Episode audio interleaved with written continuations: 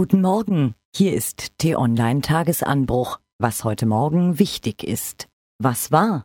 Die Spitzenpolitiker der Union schauen wie nach einem Trauerfall. Gerade mussten sie das spannendste und schwierigste politische Projekt Deutschlands zu Grabe tragen, ein Regierungsbündnis aus CDU, CSU, FDP und Grünen. Stundenlang hatten die vier Parteien gestern Abend nochmal verhandelt, kurz vor Mitternacht dann der Paukenschlag. Die FDP brach die Jamaika-Sondierungen ab. Es ist besser, nicht zu reagieren, als falsch zu reagieren, so Parteichef Lindner.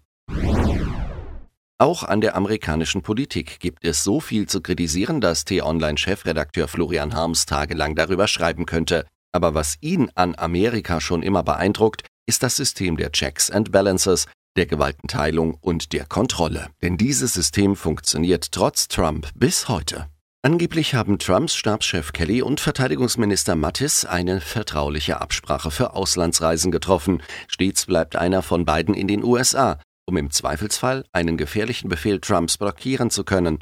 Und der für das amerikanische Atomarsenal zuständige General hat angekündigt, im Zweifel einen illegalen Befehl von Trump zum Einsatz von Nuklearwaffen zu verweigern. Was steht an? Wie geht es denn nun weiter nach dem Scheitern der Jamaika-Sondierungen? Minderheitsregierung, doch noch eine große Koalition, Neuwahl, aber wie und wann? Darüber geben wir heute auf T-Online einen Überblick.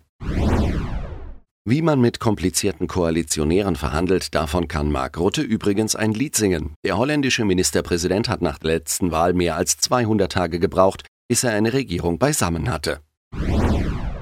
Für Horst Seehofer hingegen dürfte bald jeder Tipp zu spät kommen. Den Machtkampf in der CSU kann er eigentlich nur noch verlieren.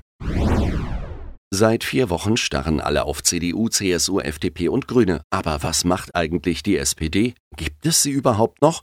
T-Online-Chefredakteur Florian Harms musste zwar eine Weile suchen, aber dann hat er sie gefunden. Und auch einen Termin.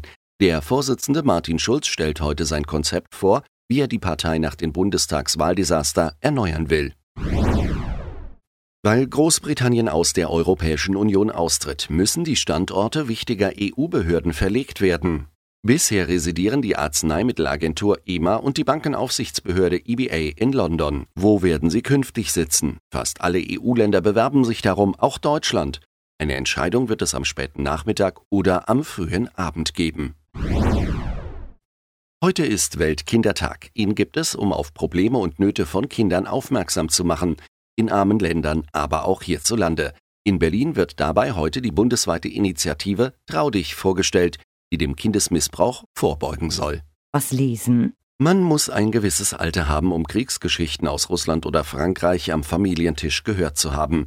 Die Worte einer vertrauten Person, die Brutales oder Banales aus dem Zweiten Weltkrieg erzählt. Das ist eine aussterbende Erfahrung.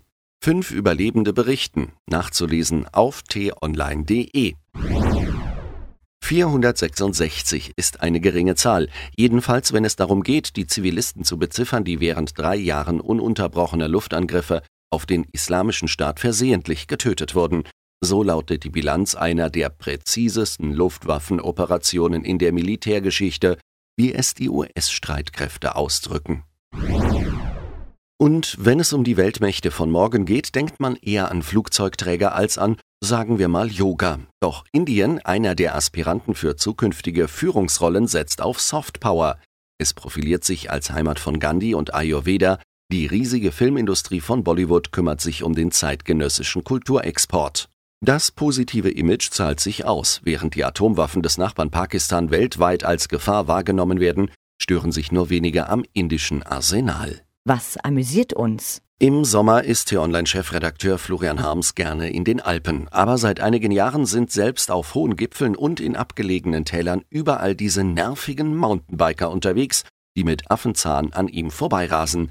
Wieso machen die das? Statt die herrliche Ruhe der Bergwelt zu genießen, fragt er sich, bis er gestern eine so rasante Abfahrt mal aus einer Perspektive eines Bikers gesehen hat. Man muss schon sagen, sieht doch irgendwie spaßig aus. So Florian Harms. Anzusehen unter t-online.de.